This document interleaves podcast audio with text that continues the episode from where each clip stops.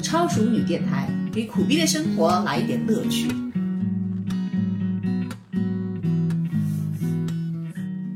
最近两部很红的电影啊，《长津湖》跟我和我的父辈，你都看了吗？对啊，我就是长假里面去看的嘛，我去看了吴师傅两回，连着两天。吴师傅现在是主流电影的代言人哎，啊，吴师傅现在红透半边天啊！但是他精气神真的好，对就是一看就是，他有那个军人的那股劲儿、啊，对对对对对对对对，就那个立直的那种军姿，就精气神真的是掉人家在里面到底是去那个特种部队待过，说是十八个月吧，好像是。哦，就是当时为了拍《战狼》是吧？对，是真的是去，而且还去而且什么抗从小他是练武的，对对吧？整个人真的就是站上一棵树，嗯，站如一棵松，坐如一口钟，对吧？就真的是功架还是在的。嗯，这童子功，童子功，嗯这是。长津湖我看了，但是我和我的父辈我没有看，我和我的父辈怎么说呢？就是跟四个导演的拼盘嘛，啊，对吧？就是我和我的系列吧，算嗯一如既往，就以比较拉胯的是沈腾那一部分，就觉得有点看不下去。的那嗯，对，个是吧？就是强行不大搞笑，说说句实话，有点强行隔着人的感觉。啊，好吧，但是徐峥的部分我挺喜欢的，就那个东东小先知是吧徐峥的部分我非常喜欢，嗯非常明亮、温暖，然后充满希望的感觉。那那个章子怡的部分呢，就是剧情还可以吧，章子怡演的也还行，但我觉得好像压抑了一点。章子怡是一开始，呃，是第一部导演嘛，是第一部戏嘛，她导的，那我不清楚哎，我不是很关注她，但是她这部戏还演的还可以的，是吧？就是比她演那些玛丽苏女主要好多了。她演技还可以，嗯那是因为人家电影拍电视剧才会，嗯那个上阳赋里才这样嘛。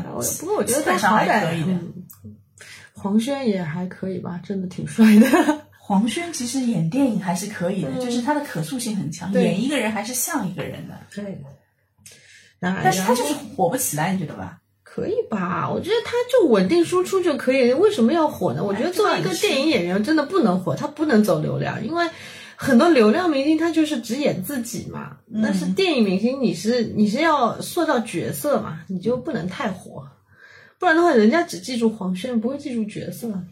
这倒也是比如。说 黄轩在那个《长津湖》里面演那个，嗯，毛岸英啊，岸英同志嘛，就是可能那个中分头那个形象会觉得啊，挺有代入感的，不会想到是黄轩的。嗯，就没有跳出。嗯你说他多多，就是多好也多不一定贴角色也不是，因为我其我们其实我们这代人也不是很了解毛岸对英，对对对对。但是可以说不是很出戏了。嗯他跟别人比，他没有那么好，应该这么说，嗯对吧比如说跟惊艳吴军比，对吧？嗯，有可能吧？可能他一直以来的角色也是比较不温不火的角色，不是那种很刻骨铭心的角色吧？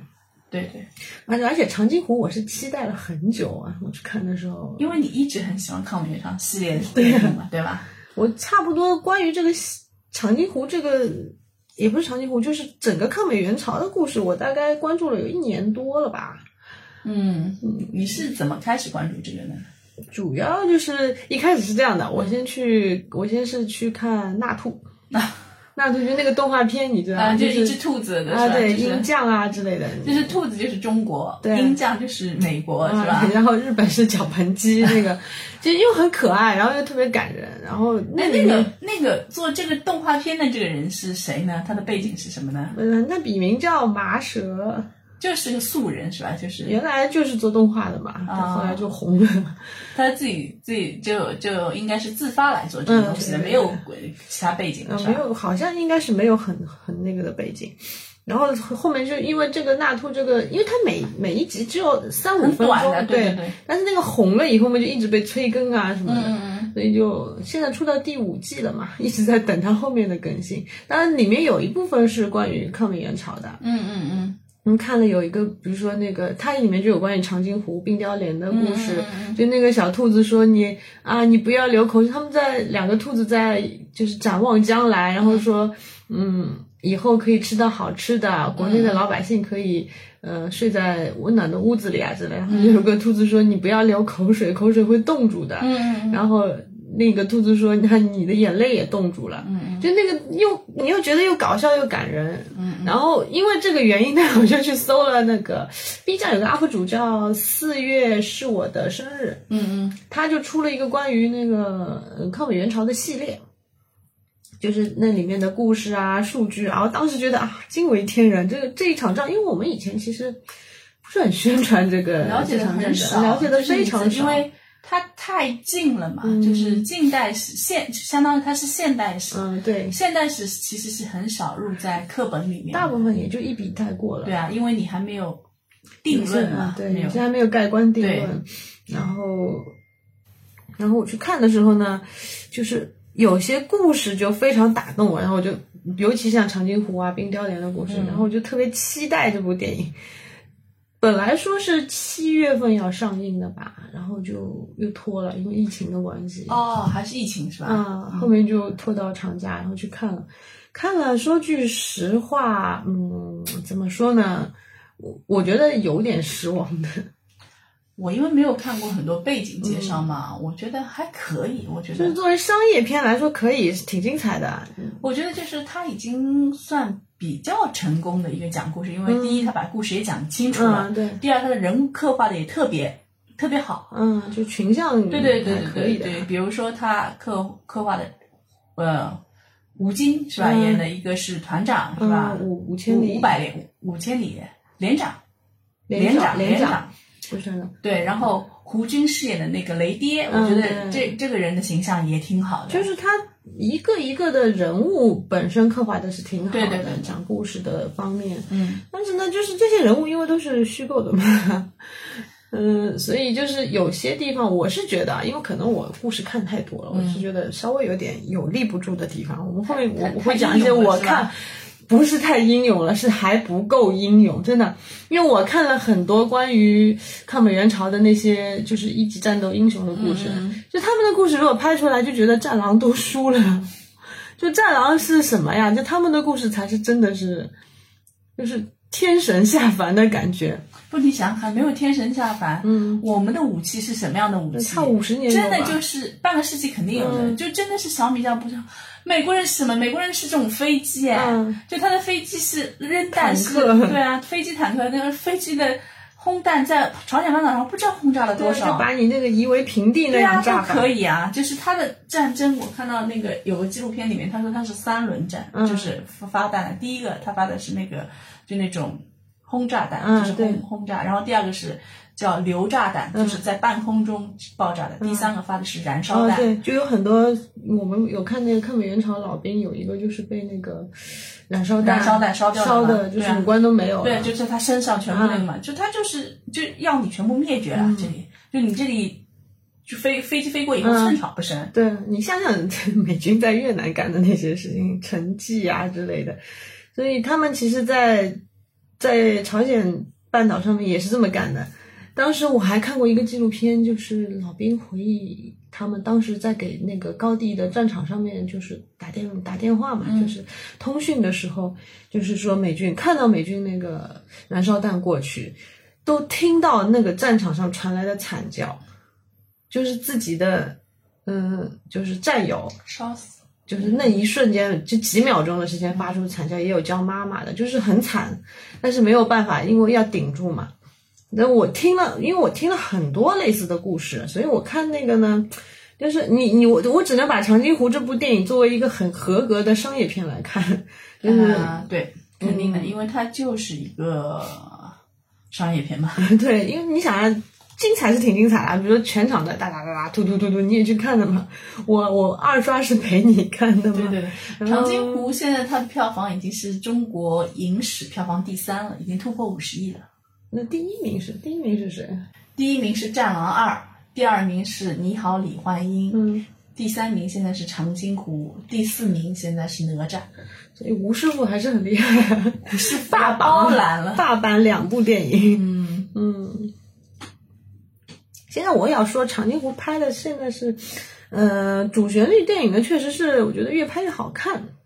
对你觉得吧？有血有肉了，开始有有讲个人的故事啊这些。就是有宏大的叙事，可能一开始你看那个场景特别嗯嗯。大，然后大讲大的战争，然后讲战争的意义也讲了，然后也有个人的微小的故事，比如说五千里五百里要造房子那些，嗯嗯。对吧？雷爹的故事这些小故事，但是后半节有点脱节，我觉得我们俩在电影院也吐槽，嗯，就是其实就是去攻打那个那个白熊兵团嗯，那个北极熊团，北极熊团他们就是在北极熊团歼灭北极熊团这一部分，不是我们也一再说嘛，就是冲锋的部分，嗯嗯。还是就是人海战术了嘛，密集队形，横排一横排冲上去。但是我其实跟另外一个人聊过的，他说就是可能真的也用了人海战术，就是比如说你在打坦克的时候，就是真的是用人去堵着那个的，对，然你根本就打不下来。就我们打坦克的时候，我们是有个战术的，叫就推进到一米或者十米距离，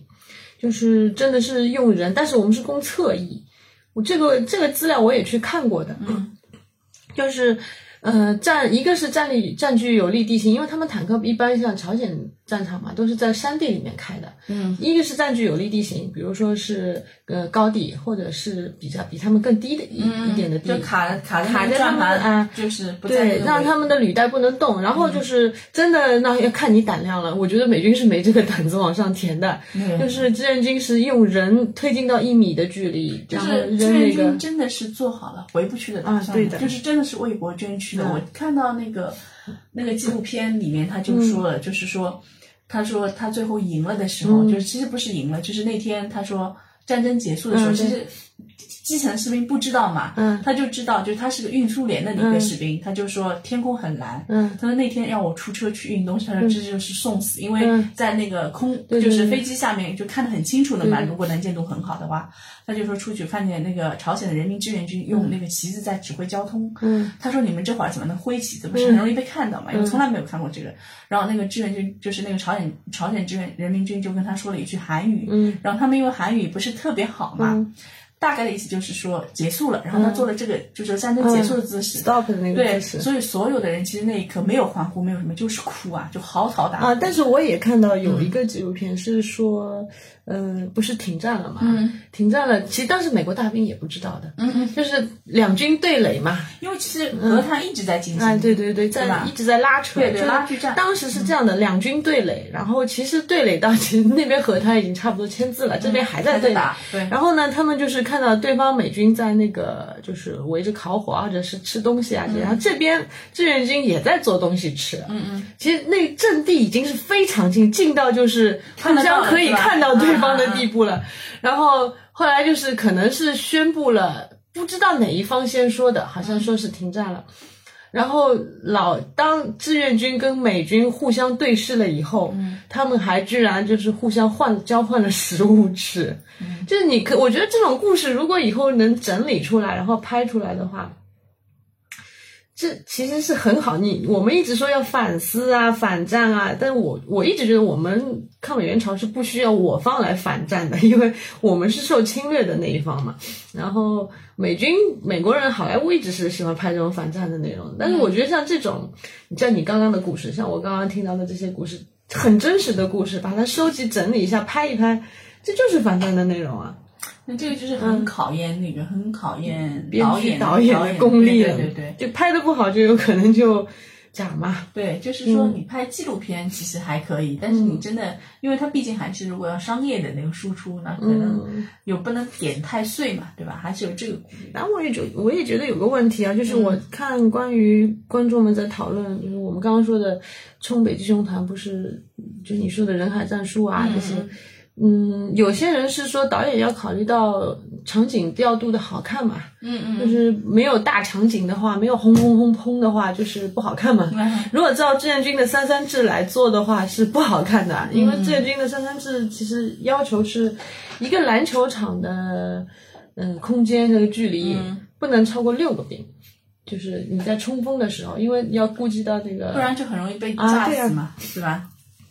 我们对，就是就是北极熊团打的时候，你们一群人过去，啊对我们当时一个炸弹过去全飞了。对连炮火压制都没有。对对对一一般像我了解的呢，就是是这样的，就是我们虽然炮少，但至少也要打一打，对吧？先轰一下，轰完了以后呢，侧翼是应该是有机枪手掩护的，然后再往上冲。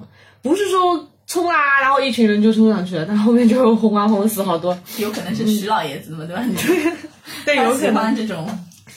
然后还有一个部分就是我我一直觉得挺诟病这个电影的地方，就是我们一直说长津湖不是像冰雕连啊，然后条件艰苦，没有东西吃，然后非常的冷，就零下四十度的情况下嘛，就美军其实都冻死了，伤就是因为寒冷减员有七千多人嘛。嗯嗯。美军我看过一个美国的纪录片，就关于这这一部分的，就是美军都冻到就是在。战场上捡捡起来的美军的尸体是硬的，嗯，就是硬的一条，把它扔在车上，那可想而知，就是当时那个条件艰苦到什么情况下。虽然他们补给其实是很充足的，就是志愿军的补给肯定是不充实，就已经补不上去了，补不上去，因为你的铁路一直被炸嘛，然后你的车啊什么的，汽车营啊根本就不行。大部分部队像在拦截的时候都已经是饿了两三天的状况了，就是我看过纪录片是。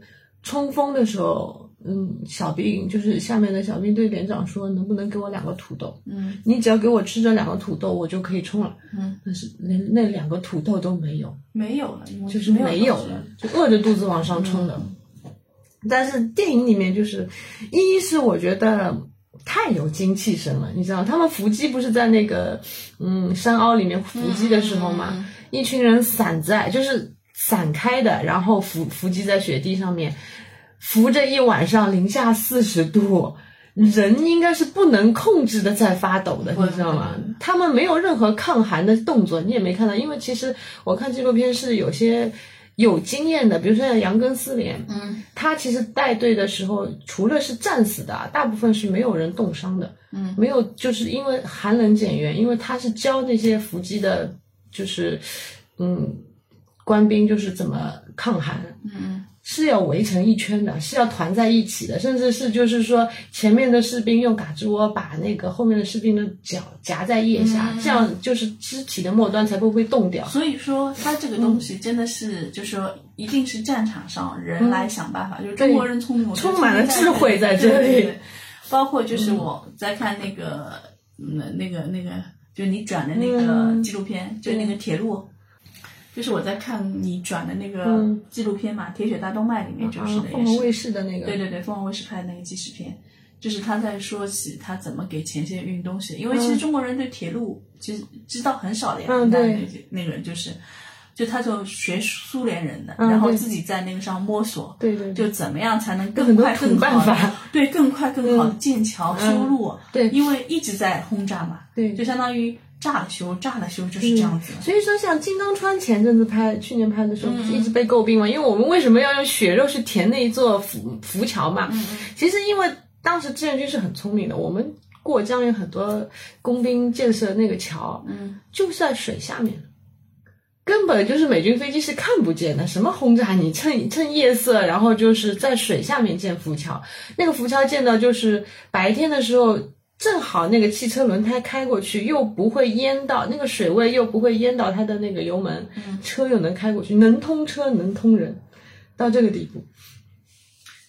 所以，这为什么我们这么装备落后能战胜？不光是靠人命填的，有很多是靠智慧。就真的是人的那个聪明，就是包括我在那里说到的，他那个铁血大动脉里面，他不是因为必须上铁路嘛？因为铁路运输是最快的。可以运很多东西，一个一车皮可以运很多，汽车只能用运一点点嘛。他就说那条那个三角地段不是一直被轰炸嘛，对，以至于轰炸到后面是一点四个平方上一个一个炮弹，那什么概念？就一重复的在炸，你知道吧？他后来就是用什么？用那个桥不是从一百多座桥毁掉，那怎么办呢？用那个木头桩墩子，木头墩子就是。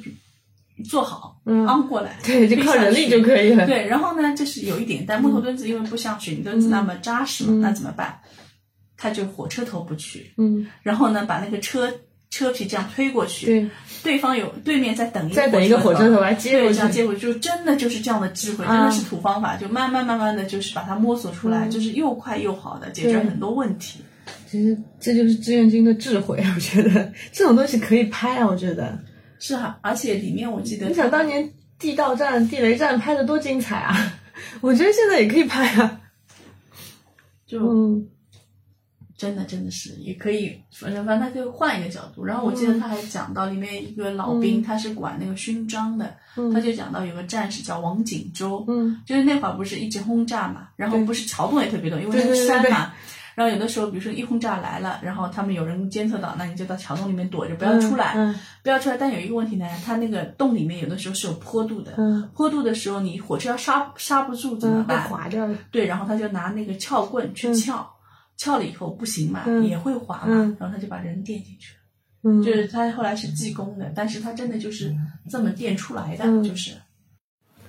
对，有很多细节啊，我觉得就是《长津湖》这部电影有很多细节其实是没有表现出来，寒冷啊，智慧啊，就是就还是只能看到什么枪炮描边啊这种的炮弹打炮弹，就还比较粗嘛，还是比较粗，嗯，还是比较粗，就是我觉得有很多就期待的东西没有看到吧。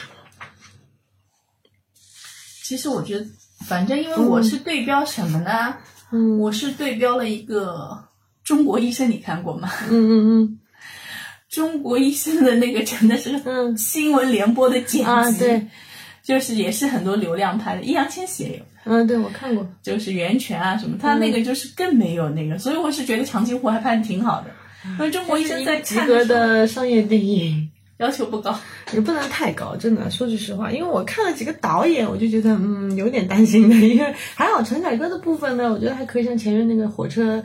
门拉开，看到那个万里长城。虽然我觉得这个镜头挺假的，做的啊，那个挺假的，对吧？但是你还是会感动到的，就是你知道它是假的，但是你还是会被感动那一刹那，就是那个点，它到了，它它那个故事到那个点，它确实是位置到了，对对对，会感绪推上来了以后，你觉得这都是也是合理的吧？包括后面雷爹的牺牲啊这些，哎，有句说句，我觉得胡军还是演的不错的。就在就是，其实人是要靠片子的。你看，就是胡军在这里演的挺好的。然后在那个《图兰朵》呢，啊，是史诗级的烂片。那里面有多少好演员？然后拍着拍了一部那么烂的片。姜文也在。我记得有个朋友说：“哎，这部片值得看吗？”我说：“还是值得看的，因为那么烂的片，基本上以后也看到不到了。”我觉得。哎呀，而且关晓彤。真的是拿了一把好资源，怎么会？关晓彤为什么是什么烂片都跟她有关？就是关晓彤没有出过一个好的片子。其实这姑娘你看着也挺好的，她上综艺的感觉就是亲和度啊，什么都还可以，对吧？履历也可以，恋情嘛也蛮稳定的。这就是，唉，这其实唉还是个人能力问题。我觉得，就像最近我看那个《功勋》嘛，我特别迷恋这部片子，然后。但是也确实像黄晓明的演技，真的是在那么多演技好的演员里面，就是公开出行呀，你不觉得吗？不，但是那部片子是大家都公开出行了，连姜文、胡歌都扑在那里了。唉，算了，那片子是没有逻辑，对，这是硬伤。嗯，整部片子的问题，对，整部片子是演员的问题。还有，我觉得长津湖稍微好一点的部分呢，就是他没有把。就他也拍了美军的强大嘛，嗯，所以我就看了一个八卦说，呃，韩国人看这部电影很生气，我说跟你们都没有拍到你们，你们生气什么？然后说就是因为没拍到他们，所以生气。南韩的军队没有，对，因为因为场因为整个朝鲜战争就是。其实是中国军队跟美国军队的他们也有打架，他们也有存在感，存在是非常有存在感的。因为在到最后，其实美军其实还是想签署那个协议的，但是李承晚李承晚不肯，对对，李承晚还是想把他往三八线内推一推的，对吧？但是做不到啊，做不到，做不到。就是《长津湖》这部电影呢，就是它至少没有把我们以前拍有些电影，有有些像抗日，就是一定要上价值啊，对，一定要。抗日神剧里面不是，就是你会觉得敌人很蠢啊，对对对对，敌人很弱，那相对来说我们赢了他们，不是也更蠢更弱吗？但是《长津湖》应该没有吧，敌人还是很强大的，看得出来的。对，就是你说的《长津湖》里面那个冰雕连的那个，他是不。不对的嘛，对吧？对，冰雕连那部分，我觉得是有点是有点强行上价值的部分。你你会觉得这部电影我们觉得不舒服的地方有几个地方，一个是冰雕连的美军的敬礼，对，其实是每人补射子弹了。啊，对，我觉得那我们撇开因为我方的感情因素来说，你正常的人你在战场上看到一个排的士兵或者一个连的士兵伏击在那，你的第一反应难道不是先防御吗？对吧？不会说什么上去先敬礼的，不会不会嗯，而且你要考虑到士气，对吧？对，你整个，对吧？对你这样子不是抬高了人家敌人？对啊对啊本来美军就是在撤退，你还给人家敬礼，不是更撤的没意思了吗？然后，呃，还有一个就是那个平和的台词，所以我觉得平和在里面很帅，就是那个韩东君演的那个狙击手。哦，平和的那个太文绉绉了。对啊，那个台词所有里拗口，吧？对对，所有的台词都文绉绉了。对对对对，说起来，对我，我觉得他里面非常帅，但是台词真的非常拗口。就他那个台词有点就是旁白在跟外面的小朋友说这是一部爱国主义电影的感觉。对他有一点点不在这个角色里，或者说这个角色的设计不好，有不是说这个人不好，这个人其实还可以，可以就是嗯你想象不到那是韩东君，对是吧？就帅是演的还可以，但是他的台词跟整个人就还是是有一点对，除非你是指导员，我觉得你可以。比如说，你指导员在那里说、那个还可以，但是他是个狙击手呀，他就是个狙击手，他为什么要说这个？对对对然后还要强行上架还有两个部分就是强行上价值，一个就是北极熊团的那个团长被射死的时候，那个百里不是要补枪嘛，然后抬高枪不让他补那个。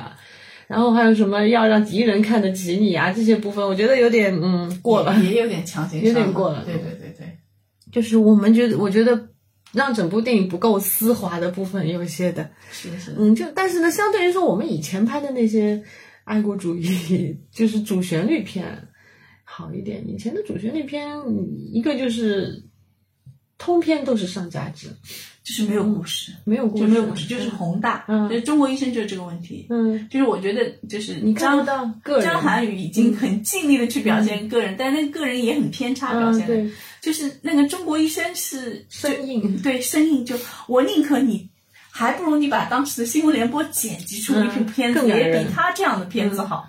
就这个片子空洞，你知道，嗯，对，空以前的主旋律片子就是有很多这个问题，就对是空洞和宏大。还有一阵子你记得吗？我们有有一阵子的主旋律片喜欢搞那种堆流量明星，现在也还继续在做这个稍微好一点。建国大业类似的 建国大业真的无力吐槽，你不能说建国大业拍的不好吧，还可以的，就是流量明星会出戏就流量明星为露个脸也真的是拼了，嗯就能够所有堆的。但是我还是会出戏。会会会，那其实像《长津湖》这部电影，就是五千里五百里哥俩的口音，我也有点出戏的，因为他们举北京人是啊、那北京口音太重了。湖州嘛，对吧？明明是湖州的人，为什么那么重的北京口音？你作为演员，我觉得这一点是应该要学习一下的。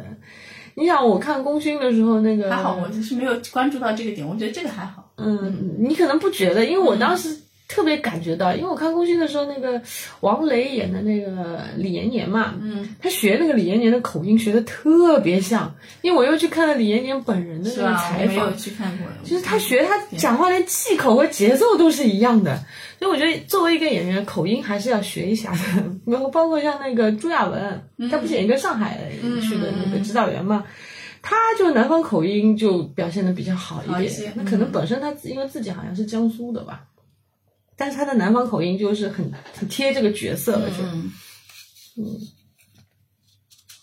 哎，《异想天启》是嗯。最近最受欢迎的、最受这种电影导演欢迎的流量源非常好了，超好。但是他自己也很努力，你看他演的还可以，还可以，对啊，在一众大牌举衬托下，他也没有说很拉胯对对那种的，对对对对嗯，没拉胯，还是有些细节。部分的，是的，嗯。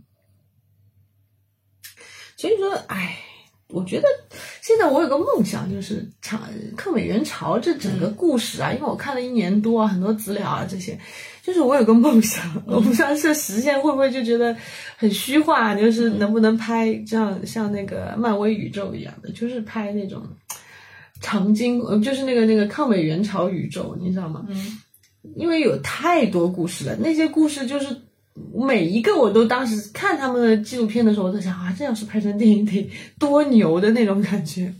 对，而且我不是看嗯《自己世界》，我看过了两部嘛，一部就是那个你推荐那个不《铁在烧》，就是讲那个的，然后还有一部就是刚才说到的那个，嗯，凤凰卫视的那个。对对对对对，就是还有一部就是那个《铁血大动脉》，嗯，那里面我觉得也真好几个人物就值得拍的，真的就是说，你看到了前线的战士，啊，对对就抗美援朝里面还有很多民工，嗯，对吧？就这些民工的那个，他他们也是顶着风险在那个，那还不是顶着风险？那一段铁路这样修拿命填的真的是用命填填填出来的，不然根本就通不了。我看过以前那种新闻纪录片的那种镜头，就是轰炸后那个枕木不是烧烧着起来嘛，对一边烧一烧一边在一边对那个冒着火在那边你垫那个东西，来不及的，不然就啊是他就是下死命令。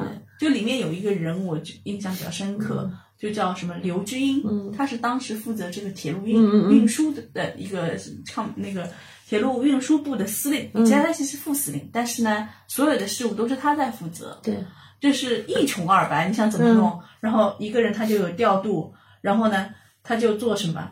他做的 Excel 表格，就是就真的是 Excel，当时肯定是手打出来的，嗯。就是运什么东西，就是清清楚楚的一本一本的。嗯，这个人后来我去看了看，他是北大化学系毕业的，哇，天哪，对，就北北大化学系毕业，然后一个大神来做这个事情。对，然后就是毕业以后就跟那个苏联那个铁路局那里跟了一段时间，嗯。然后那个朝鲜战争开始的时候，他就去这里当那个运输部的司令。嗯然后你想，其实在，在朝鲜朝鲜战争这个情况下，他其实是在别人的国、嗯国家里面做这个事情嘛，对，就你还要有跟朝鲜政府的沟啊通的对对对问题来。然后铁路建成以后，就朝鲜人就是金金正日就想把这个铁路拿过去嘛，啊，对对对。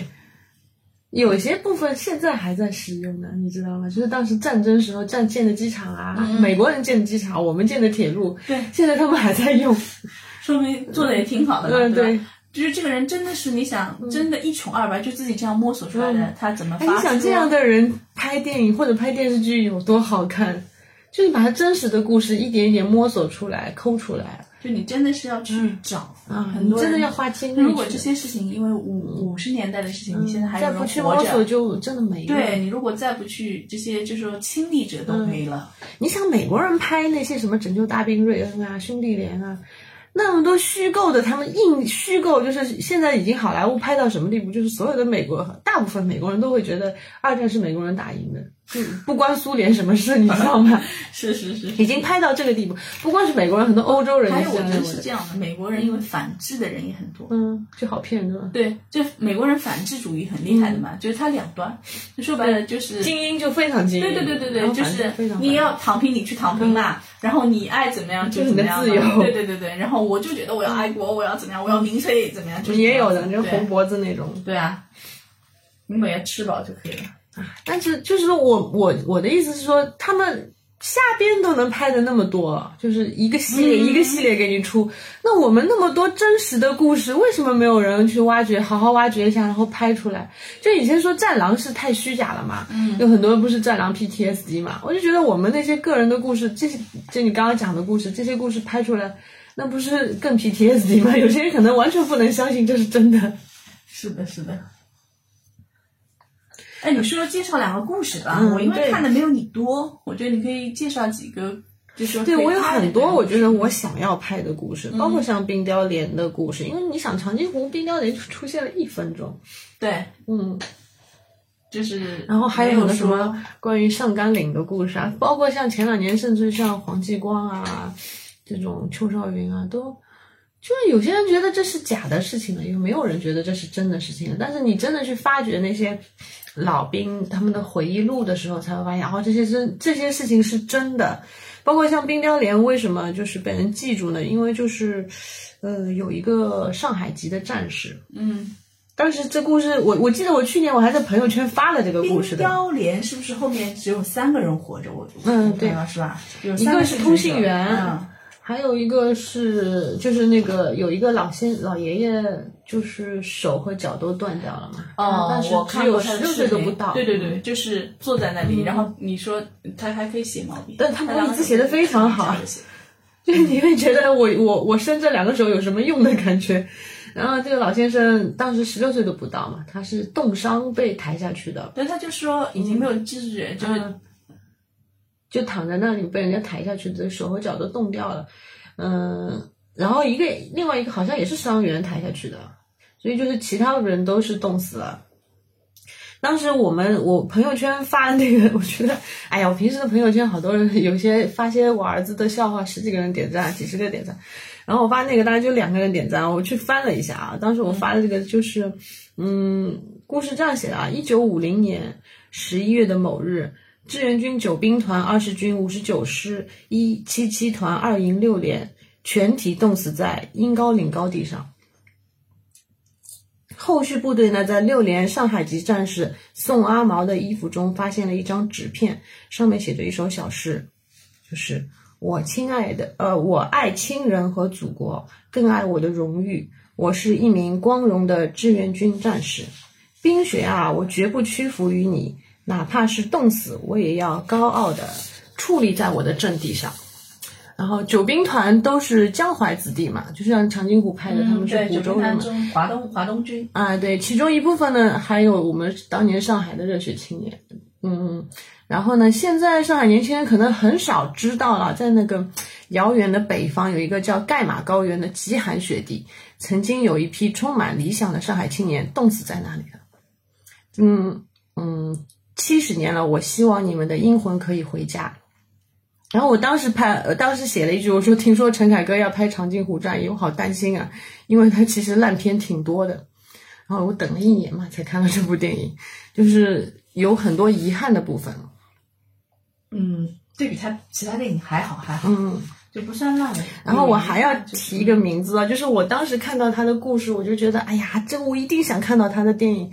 就是有一个叫胡修道，嗯，这个小兵他当时是个新兵，没上朝鲜战场前他没有打过几次仗，就是在山东整修过一下，跟那个一样，跟易烊千玺这个比较相似，那就跟百里一样的，嗯。嗯。就是上上甘岭上甘岭战役的时候，他才二十岁，那个时候。对上甘岭，其实我们是在书上有说，就是很渴，就是对上甘岭的。对我小时候对上甘岭的印象就是渴，就是我现在到现在我口渴了，我还会顺嘴说一句啊，还是跟上甘岭一样渴。那里面就是苹果嘛，有一个苹果是一个班里。对，苹果的故事，我觉得也能拍的。嗯。我先说胡修道的故事啊，就是这个新兵啊，他当时跟的那个他班长。还有一个人，三个人奉命坚守五九七点九高地三号阵地。你知道五九七点九高地被美国人轰到什么地步？就是轰到整个上甘岭山头被削下去两米。嗯。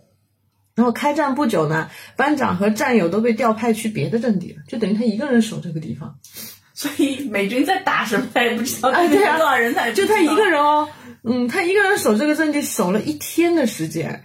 然后打退了敌人四十一次进攻，怎么打的？而且敌人他一个人就几挺机枪呀，就几颗手榴弹，就有人上，哎呀哒哒哒，就这样，胆子真够大的。然后他当时歼敌，但是他因为是高地嘛，从上往下打，这个是比较那个歼敌二百八十余人，而且他还活下来了，牛吧？他毫发无损，这个小孩子当时二十岁。然后五三年他就被记了特等功，一级战斗英雄，活着的一级战斗英雄啊。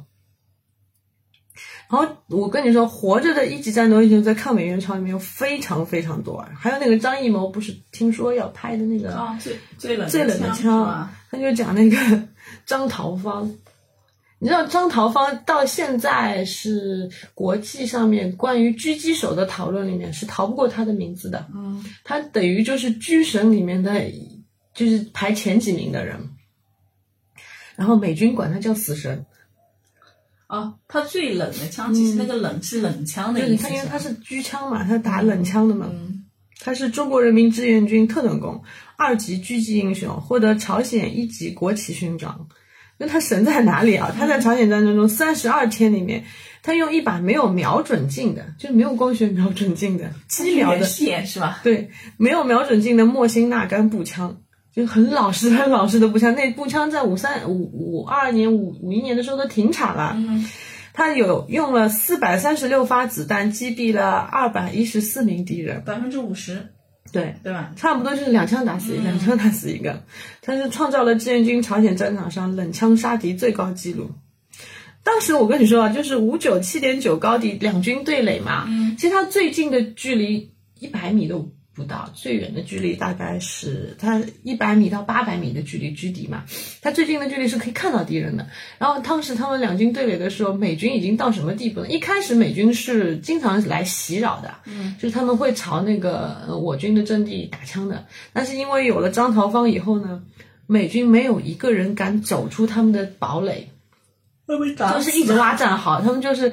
嗯，我我记得有个故事特别搞笑，就是说最后他们是把美军这个阵地给消灭了、歼灭以后，他们就去打扫战场的时候，发现了很多罐头，嗯，然后就把这些罐头都捡啊，志愿军觉得我们可以有东西吃，然后把这些罐头捡回来，打开一看，里面都是便便，是为什么呢？因为美军只只敢窝在自己的战壕里面，因为有张桃芳守在那里三十几天，美军不敢出来，就那三十几天都是尿在点在那个罐头里面扔出来的。嗯，然后张桃芳在的那三十几天里面，美军后来被打疯了，你知道吗？嗯，就是只要探头就被他打，厉害。然后美军就他们请了也请那个狙击手，嗯，就有点像那个电影叫什么《兵临城下》一样的，就是两枪两国的狙手对就是对打嘛。他们请来一个叫疯狗的狙击手，嗯，然后那个疯狗也被张桃芳打死了。就是他神到这个地步，他这个牛人牛到什么地步？他一开始是打了。呃，两百一十一个敌人，嗯，然后他回到战壕以后呢，军长就说：“你不是二幺四团的嘛，你再打三个凑凑数。”然后他说：“好。”他就出去又打了三个，就回来了，你知道吗？就我觉得当时觉得哇，还好他不是什么九九九团，什么美军就倒了霉了。然后这老爷子牛到什么地步啊？他五三年就是从朝鲜战场回来以后，他又去考了战斗机飞行员。然后就就考上，他成了飞行员，飞行员哦，然后他就成了新中国第一代的那个战斗机飞行员了。我这个人的一生真的是，我好像说起来我好像听到过那个张绍芳，对吧？嗯，哎，所以你说这种故事要是拍出来，你美军拍什么，美国人拍什么，兵临城下，就两两个就是狙神，连自己的部队都不管了，然后就在那边对狙那种奇怪的片子。我觉得还是拍这种好看点的，我就觉得希望老谋子不要拉胯，是真的。所以我是觉得，除了这个，还有就是说那一代年轻人的信仰真的很厉害。我就是有的时候在想，真的，你想他那一代年轻人的信仰从哪里来呢？嗯，就是最早我想这个问题，就是说是看那个空军的故事。中国就是中国的空军不是很晚嘛？嗯，对，因为我们。没有制空权的。你想当年王伟撞飞机那个，那是后很后面的事情了。就是我是说，当当年就是国民党的那个时候，嗯嗯，就是其实是抗日战争时候。啊，你说的是那个《无问西东》？对对对对，《无问西东》里面，你看就是王力宏主演那个沈光耀嘛。片子还是挺感人的。对，沈光耀他的原型就是清华大学土木工程系的一个叫沈崇慧，这个人是历历史上真实存在的。他其实生于富裕家庭。嗯。然后，其实我是觉得，如果按照现在的那个说法，那他其实可以移民嘛，对吧？富二代嘛，对啊。就是我记得电影里面拍的很那个，就是米雪，就是米雪演她的妈妈的，他跑过去说：“你不要去当那个，你去美国读书吧。”嗯，她说，就他妈就跪下来了嘛。但我是觉得，就如果是现在的青年，你在面对这一个的时候，那。不知道会怎么抉择，就是其实你也可以做走那条路，虽然就是说非常简单，它就可以出对，就是对你来说，你的人生可能是另外一种方式，但是可能对于整个国家来说是。对那一代的年轻人，我觉得可能是一个是像我们说的像志愿军这些贫苦孩子啊，他们是亲身经历了苦难的；还有一个就是像我像我们说的《无问西东》里面的主角，他是看到了太多苦难了，我觉得是，嗯。就是我觉得是这样，就是说你其实就说为什么我们就古人说的修身齐家治国平天下嘛，其实也是有道理的。嗯，就是我我反正是越活到后面，嗯，我越觉得就是可能就是家跟国有的时候真的是绑在一起。对呀，你想我们这一代人吧，就说我们的父辈过的日子跟我们现在过的日子。如果不是国家逐渐好一点的话，我们 我们其实就是说的难听点，这都都是风口上的猪，就是跟着国家啊、对，跟着国家好一点，我们日子越来越好。虽然我们说我们现在有很多苦逼的地方啊，什么什么嗯烦恼很多啊，但是你要相对于我们上一辈、再上一辈的生活，那真的是天堂和地狱的区别了。你你要你去跟，你去跟那些像我说的那些有些志愿军，他们原来的，比如说像我们说长津湖电影里像雷爹这种，嗯，说他沂蒙老家山区没有人了，为什么没有人了？沂蒙到现在就到前很很后面很后面也很穷，山区到现在很也很穷。当时那当时得穷成什么样？你想想是，是是，就是没有人了。这句话其实我们回想那个背景，其实很残忍的一个背景。包括像五千里、五百里，他们是在住在船上面的，对，父母一辈一看就是穷苦人，就是那种背景下，他们过的是什么的日子才能让他们对没有住到过岸上嘛，对吧？嗯对，就是才能让他们有这样的信仰，或者说有的人说啊，我那么苦了，嗯，我为什么要为这个国家怎么样？但是他们这些当兵的，我后来看了很多纪录片，就是说，嗯，包括像国民党兵后来投诚的那些，以前在国民党不是被抓壮丁的嘛，都是很苦的，就是那长官不把下面人当人的，但是投诚以后活不下去了，啊。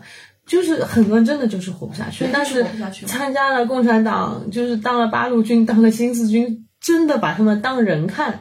然后他们真的看到啊，家乡有分土地了，革命胜利了，分土地了，那那是很朴素的情感嘛。就是我原来的生活是不能当人的，连牲口都不如的。现在我也我过上了人的日子了。所以为什么那个长津湖的电影也说嘛，我们不要再回到过去嘛，不要再让自己的那个国家再受到侵略。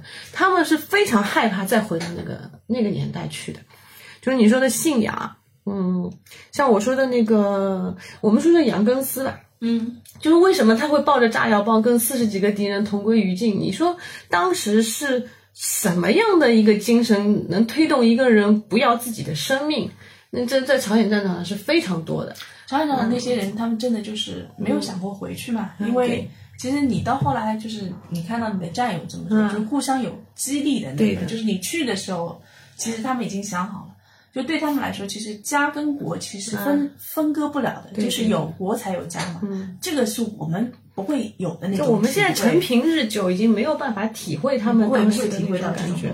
就我们说杨根思，杨根思他本名叫杨根喜，就易烊千玺的喜，他姓杨，是那个易烊千玺的杨，嗯这以前是杨家村，现在改名叫那个杨家村了，就是木易杨了嘛。嗯嗯，嗯，他是江苏泰兴人，那现在泰兴人的生活还挺好的。很好。那当时是不行的，他是嗯四四年入伍的，他生前系中国人民志愿军第二十军五十八师一七二团三连连长，算是新中国一位第一位特等功和特级战斗英雄。嗯，他杨根思是小时候非常非常苦，他八岁的时候，他爸爸就因为地主的压榨嘛，是活活累死在晒谷场上面的。然后他爸爸死了以后就，他母亲也去世了，就留下他们哥俩，他一个八岁的小孩，嗯等于说是吃百家饭长大的。我记得那个有纪录片，就是拍回到那个杨家村嘛，嗯他有些就是远房的亲戚堂兄弟嘛，说他回忆他小时候没什么衣服穿的。就是别人给他件大的，他就拖在地上穿；别人给他件小的，他就绷在身上穿。就能活下去已经很好了，就是就为了一口饭吃活下去，后面就是活不下去嘛。他十几岁就到上海做苦力，因为他哥哥也在上海做苦力嘛。然后就受尽歧视，十几岁就是那些工厂里面就挨打，没饭吃啊。四一年的时候，他哥哥也，当时不是有篇文是有拿摸我们小时候就学的这个嘛，对对对，他就是过这种日子嘛。四一年的时候，他哥哥也不行了，累死了，然后就是他等于就是流浪到四四年，就参加了，但是那个有新四军路过他的家乡嘛，他就参军了。然后你想养呃杨根思到后面他牺牲的时候，他会写字，他是问盲扫盲，啊扫盲，他是连长，就是他等于就是已经是一个老兵了嘛。嗯，嗯，基本上我觉得他的人格速成就是在部队里面，就是在他进部队以前，他基本上就没有过过人的生活，就是简直就跟外面像那种流浪狗、流浪猫一样的，有口饭吃，然后不冻死，保证就可以了，活着啊，就活着。然后，嗯，我觉得可能是有很大一部分官兵啊，在那个时候他们都是这样的，就是解放前的日子太苦了，被被侵略啊，被奴役啊，吃不饱饭啊，家破人亡。然后，包括像他们在后来在集训嘛，还看到了就是美军轰炸东北嘛。哦，对，就是你不打是不行，因为他都轰到丹东这边来了，都过了鸭绿江了。其实，其实当时我觉得，可能中国人民的心里就觉得，你们再打过来，是不是九一八又要重演了？我们那么多年的战争，就是满目疮痍下面过下来的，难道让我们再回去吗？所以我当时觉得，这些志愿军为什么能够那么拼命，也就是因为这一股精神嘛，这是很重要。就其实四九年建国，五零年的时候，很多仗还在打，对吧？西南那边啊，包括台湾海峡，对台湾海峡的，就是那个精气神都还在，嗯，老兵都还还提着一口气在那里呢。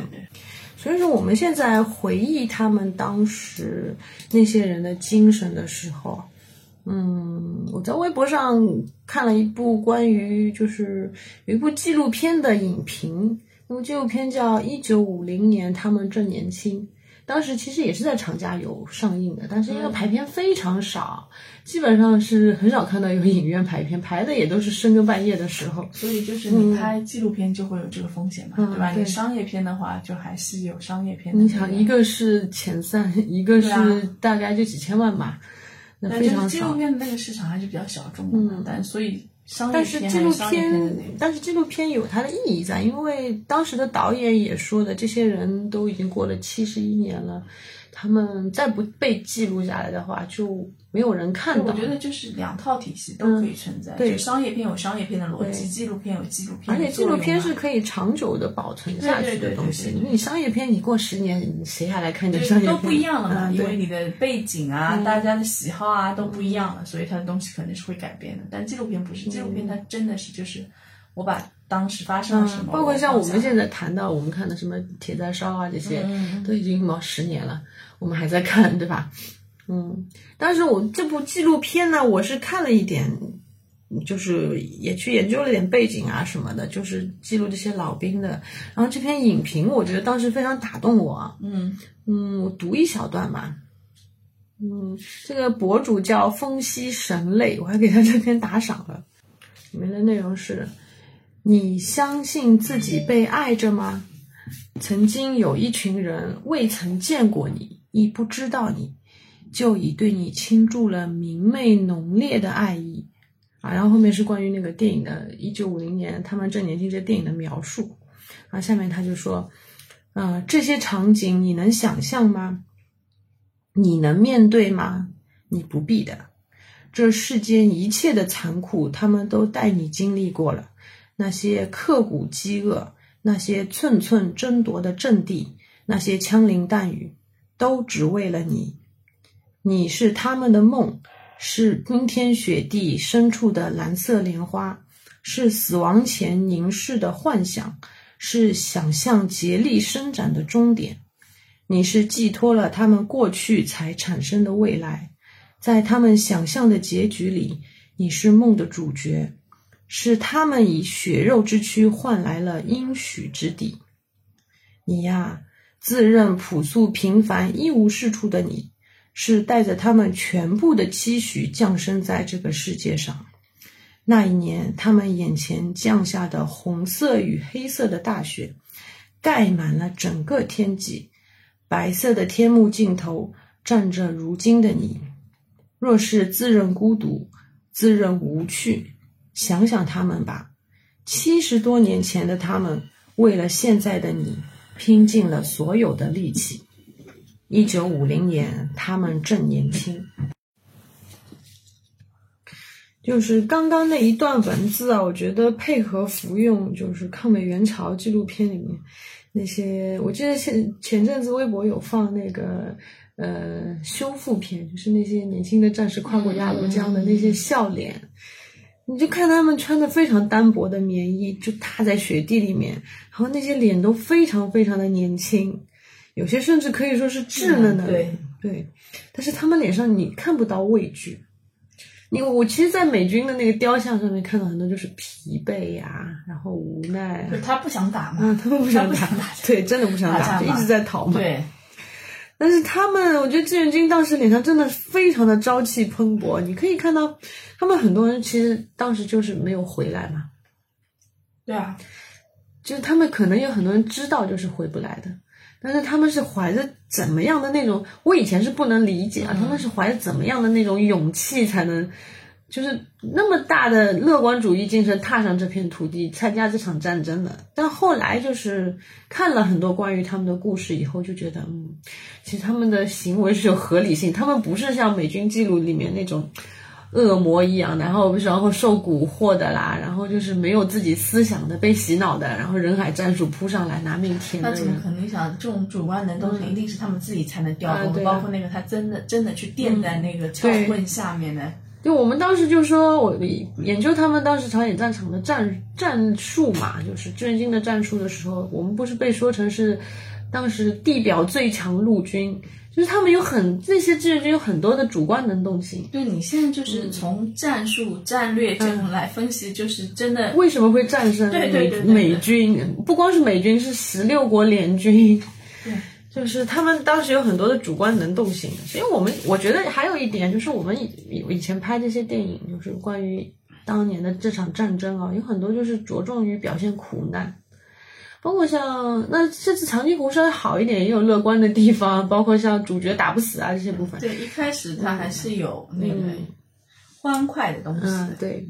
但是其实你我我觉得表现一下我们志愿军强悍的部分还是有必要的，尤其是像十六个联军被我们追着打这些部分，可能会让一些人 PTSD 啊不能适应。但是我觉得这些故事是值得拍出来的。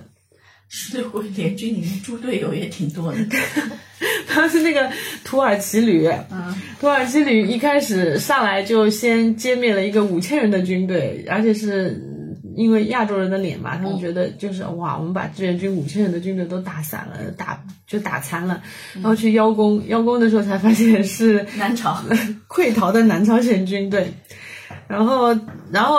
隔了没多久，他们就遇到了真的志愿军军队，大概几个小时吧，就三千人的军队就被我们俘虏了，就打败，然后留给我们送送弹弹药是吧？对，送送了七成的重武器给我们，美军都给他们气死了呀。然后我们不是，我一直在开电影的时候说我们要表现三三制三三制嘛，但是好像后面就是大集团冲锋没有很完美的表现出来。那我后期研究一下三三制。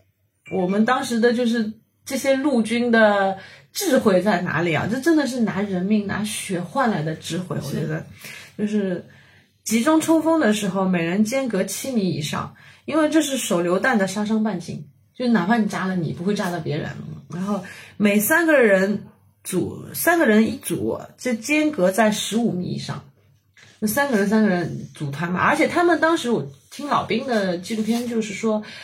当时战场上你没有办法喊口令的，你怎么喊啊？你让他去干什么？听不见的，听不见。他们是自动的，就训练成肌肌肉记忆了。前面一个人倒下，后面自动有人补充到这个三人组里面去的。然后这十五米呢是当时的迫击炮的杀伤半径。嗯。然后每个班间隔二十米以上，你会看到战场上也是这样，一个班是守这个阵地，一个班守那个阵，他们要间隔二十米以上，因为这是榴弹炮的杀伤半径。当时不是最最牛逼的是那个卡秋莎啊，那就后来苏联支援我们的卡秋莎，嗯，那那是卡秋莎也把那些其实那么多年来也是把那些十六国联军打的挺 PTSD 的，那就你想怎么打也没有打再打进东亚这个地方来，就是这个原因了，我觉得不好打这个地方。深陷泥潭。嗯，所以说当时我我们志愿军真的是靠这样的战术，就一百来号人就能打出漫山遍野的效果了。这么多年来，我们一直被美军说是人海战术嘛，但是其实我们我看了很多像松骨峰战役的战损比，我们是一百多人，对方是六百多人，那到底谁是人海战术呢？是我们人 少，他们人多。我们其实志愿军当时有很多以少胜多的战役，包括像北极熊团被我们歼灭的时候也是的。就包括还有那个韩军的那个七七白虎团，嗯，就十几个人啊，就把他们整个团给灭了。你想想看，嗯。所以我觉得我们其实有些我梦想中的抗美援朝宇宙里面，不光只能体现一个惨字，对。那像金刚川就拍的很惨嘛，什么人肉塔田啊这种的，就太惨了。其实我我我们前面也说了，我们有很多工兵是充满智慧的，没有必要那么惨，没有必要惨成这个样子。然后，但是呢，金刚山。着重惨没人骂，长津湖打的太精彩，有人说是战狼，这也是挺难的，我觉得。对，就是这个度很难，没有是金刚川也有人骂，骂的时候你已经忘记了。嗯，有可能，就骂的可能我没有注意吧。对对对。嗯。但是其实我们，我不是一直说嘛，我们其实以少胜多啊，硬刚十六国联军啊。其实当时也就是美军能跟我们正面交锋打一打，大部分其实像其他的，其他的就是为了这个决议，然后我被迫对对对来送几个人头，就不出兵嘛也不行。对对对对对对对，因为当时还是美军是老大哥嘛，美国人说了算嘛。这是联合国决议嘛，说白了就是对吧？那我服从联合国的那个对吧？我给你付钱，那我得听这个。比如说最惨的，当时是我们刚刚说南朝鲜军对吧？死伤差不多一百来万嘛。到现在，联合国美军都没有承认他们这些数据，而且他们因为因为韩国现在一直在争取嘛，所以数据年年在变，差不多有四十七万算失踪，跑到朝鲜战场，他们差不多算是四处送人头的，我觉得。嗯，然后像南朝鲜军队，美军经常是驱赶他们，在前面就是。让他去，他们阻击志愿军，然后美军在后就后面跑掉了嘛。然后但是，因为其实当时南朝鲜军队也挺惨的，因为都是被李承晚政府抓来的那个壮丁嘛。嗯，有些人就是你想当时没有南北朝鲜的概念，大家都是一个国家的人，对。然后被抓了壮丁就要互相打，要打自己家乡，谁愿意啊？就是其实就是后面就一直在溃逃嘛。嗯，美军当时最最狠恨的就是那个。让南朝鲜军队顶在前面，然后他们跑，结果跑着跑着发现南朝鲜军队跑在他们前面，然后熟悉。啊，我跟你说，我以前看一个纪录片，是那个叫《碧桐战俘营》嘛。嗯，《碧桐战俘营》还有搞笑的，就是很多各个国家十六国联军的那个都是战俘，志愿军的战俘。然后里面南朝鲜军队在那个跑步比赛得了第一名，你小子跑得果然快。不，那我这是我的家，我的地方，我当然知道地形，对，然后起来会比你方便一点。然后还有什么美军坑队友的事情，那真的一点都不含糊。美军有一次在撤退的时候，不是被追的实在太紧，因为志愿军真的是能做到，比如说连夜就是。就急行军，精气神太足了，就是连夜急行军十几公几十公里，真的是美军就就疲于奔命。他们想，哎，隔壁战场英军也在撤，他们就给隔壁战场打了十几发照明弹，把英军的战场打得亮如白昼，然后他们就趁暗逃掉了。志愿军一看，啊，听到了，对啊，志愿军一看，哎，那边亮，打那边，就把他们牵制住了嘛。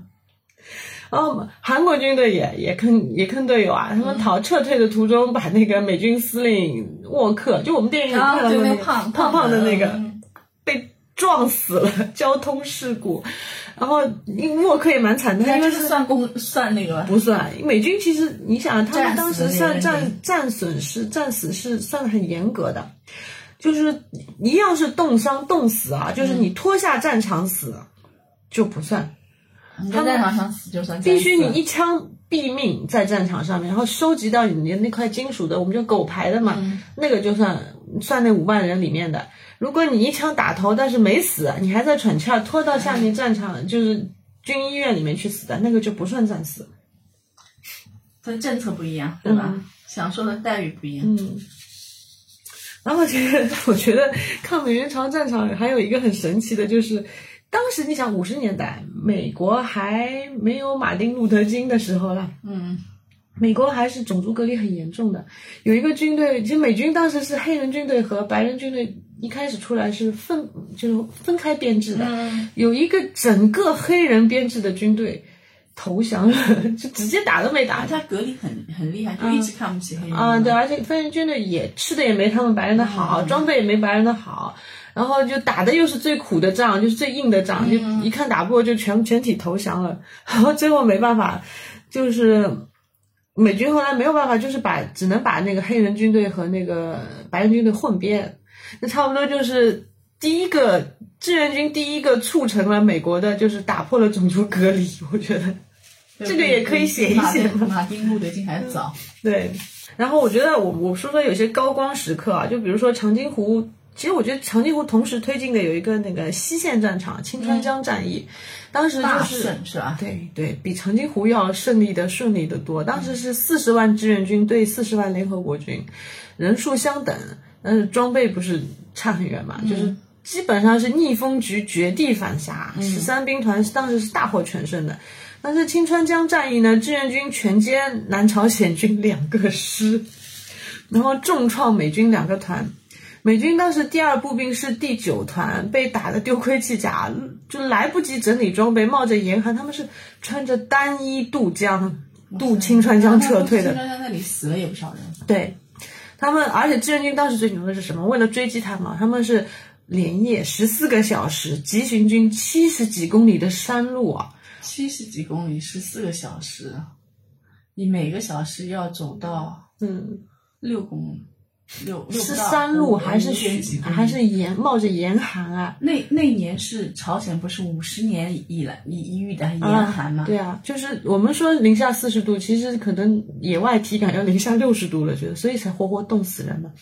然后四十度也能冻死人。志愿军打那个穿插是打的最厉害的，就这样急行军啊，穿插到三所里就把那个第八集团军的退路全部切断了。嗯。然后我们就是看到那个著名的松骨峰战役。志愿军当时就是一个连，硬是挡住了美军一个师往南逃，打到最后就是弹尽粮绝了，就是志愿军也没有什么东西了，就是只能展开肉搏战，基本上就是冲到他们阵地上面，嗯，拼刺刀。当时我们不是说嘛，七一个连牺牲了一百多个人，仅生还了七个人，但是美军的战损比是六比一嘛，美军死了六百多个人。所以我当时觉得长津湖可以拍，那孙悟峰更精彩啊。更可以拍啊！而且我们小时候不是有篇课文是就是那个谁是最可爱的人？嗯，当时那个那个不是写一个志愿军一边吃一口炒面，崴一口血塞在嘴里，然后说，呃，我我我在这里钻防空洞就是为了我们那个嗯国内的老百姓不用钻防空洞嘛，就是写的松骨峰战役。其实我我想啊，当时这个说这句话的战士可能是没有回来，因为其实死伤也是非常惨烈。那我觉得可能拍出来会被说是战狼。还有就是异常惨烈的，像上甘岭，打了四十三天。哦，上甘岭是特别那。嗯，你有没有听说过那个范弗里特弹药量？嗯，就是联合国军当时发射了一百九十多多万发炮弹和五千余枚炸弹，然后范弗里特好像那个就是那个轰炸式的那个也是他，他用五倍的弹药量轰炸一个目标嘛？对对对。但是美联合国军损失了两百七十四架战机，然后付出了两点五万余人的伤亡代价，打了四十三天。然后美军当时是封锁志愿军的补给线嘛，然后志我们当时志愿军不是有那个我们拍的上甘岭电影，就是在坑道里面嘛，是断水。最其实缺粮还不是主要的，因为好像当时已经有压缩饼干之类的，但是断水是最严重的。嗯嗯。就我们我那时候看大兔就有关于那个就是坑道里面那传进来的一个苹果嘛，但是大家都舍不得吃，然后就假装咬一口那种。我觉得这这是一件真实的故事，所以我觉得也是值得拍一下的。你这就是我们课文里面写过的那个故事嘛，对吧？那其实。我觉得比比起这个来，更重要的还是这个苹果是怎么上去的。对，就我觉得这个这个真的也是可以拍的，就怎么上去这个事情非常惨烈的。当时那个上甘岭守的是十五军嘛，十五军军长秦基伟，他为了补给上甘岭坑道里面的志愿军啊，他就组织当地人在那边购买了两万多个苹果，两万多个苹果。最后他们他是怎么呢？他组织那个后勤人员，一人背一小包苹果，就说了。就谁送上去这一包，记二等功一次。你不要以为这很容易啊，因为上甘岭当时的状况是，那个山坡是没有掩体的。嗯，美军呢，他们正在用三百门炮不断的轰炸，没日没夜的轰炸。当时负责补给的战士呢，基本上都牺牲了。就那一路是非常惨，拿血填的。然后苹果呢是没有送上去，就是在半路上都已经炸散掉了嘛。唯一一个苹果呢是坑到了一个侦查员出来侦查，就敌人炮火，他一一出来，那敌人炮火就响了嘛，他就就地一滚，正好那个炮火震的那个地上散落的苹果掀起来了，对，就滚到他边上，他一把接住，就塞到怀里，就带到这个坑里面。其实我觉得这一路上，从组织卖苹果到怎么送上去，到最后坑道里面唯一的那个色彩的那个苹果，我觉得真的是很可以拍一拍。就是说，它后勤其实真的很啊，包括你刚刚说的那个啊，对，其实后勤真的也可以拍，不光是正面战场的问题。对对对，包括我们像我以前还看过棉衣补给，对吧？弹药补给，然后粮粮草的补给。嗯。人啊，要人吃马嚼的，因为他且战线拉的很长嘛，对吧？丹东过来就相当后边就不在自己的国内打嘛，后面一直在三八线这里嘛，对，不在自己的国内又是山地，又没有飞机，没有制空权，而且真的是五十年一遇的寒潮。然后我看到文中还写了，他们那一年还有洪山洪洪水，四十年一遇的洪水，什么事情都叠加在一起。所以，我真的觉得当年的志愿军战士啊，在这么艰苦的条件下打出那么漂亮的战绩，真的是用凡人之躯比肩神明。嗯，我觉得确实可以拍出来，至少能给我们家我们小孩子看看。就不光是妈妈那么激动的看了那么多故事啊，你包括像长津湖，当然有有些太血腥，不太适合小孩子，太小的小孩。可以可以，就中学生啊，中学生可以看看了，就是让他们也了解一下，就是当年这一。一代人的精神啊，怎么让怎么给他们开拓了现在这样美好的生活？就是这些东西喊口号呢，我觉得是人是不会往心里去的，因为我们也是从小被喊口号长大的。口号你不知道啊，你知认识那几个字啊，你知道那是什么意思，你理解不？没有感受。我我可以说，我看那么多故事，我都不能真的体会过，体会到他们为什么。就是他们当时牺牲那种精神，我不见得真的能体会，但是我可以说，我大概能够摸到点啊，了解了他们这样做是有原因的，他们不是被洗脑的，不是机械的，就是没有头脑的人，对他们是有血有肉的，是有自己真实情感的，判断嗯，然后他们是真的是基于自己的信仰才会做出这些事情，包括他们打了非常漂亮的仗啊这些的。所以我觉得，电影的宣传其实是很重要的。就好莱坞那么多年把自己宣传成这个样子，真的是，我觉得中国电影现在是可以往那里走一走的。不光是那几个大导演啊，那些大导演我觉得可能已经形形成一个定势了。就你还是要百花齐放嗯，还是需要一些新的血液，包括像我以前我们看《流浪地球》什么的，郭帆这种，嗯，逐渐成长起来。我希望这个这个宇宙里面能加入更多的，不光是抗美援朝，还包括后面是什么对应反击战。我们有我们有三个人打败人家一个炮兵营的这种故事，是对越作为反击战，还有对对越更惨一点，对应。对印度啊，对对，那可能可以拍成搞笑片，我觉得 真的可以拍成搞笑片。就我们三个人还是脱，就是掉队的三个人，把人家一个炮兵营给俘虏了，这些都可以拍一拍嘛。什么时候我可以坐在电影院看看这些？就是除了美军以外，因为我我当年是把兄弟连奉为圭臬的一个人，买了那个蓝光碟在家里面看，看了无数遍的。有一天能拍成这样，讲故事还是挺那他讲故事的能力确实是比现在我们的像金刚川啊，像长津湖要还是强一点的。不是因为我觉得是整体的你文化的一些区别嘛？我觉得就是还需要时间吧。我觉得是看到好的苗头了，那我希望后面是越来越好。哎，包括张艺谋的片，那个最冷的墙什么时候才能出来？不知道，反正别别垮，对吧？就可以了。这个是最怕的。对对。好了，那这一期就到这里吧。好，拜拜拜拜。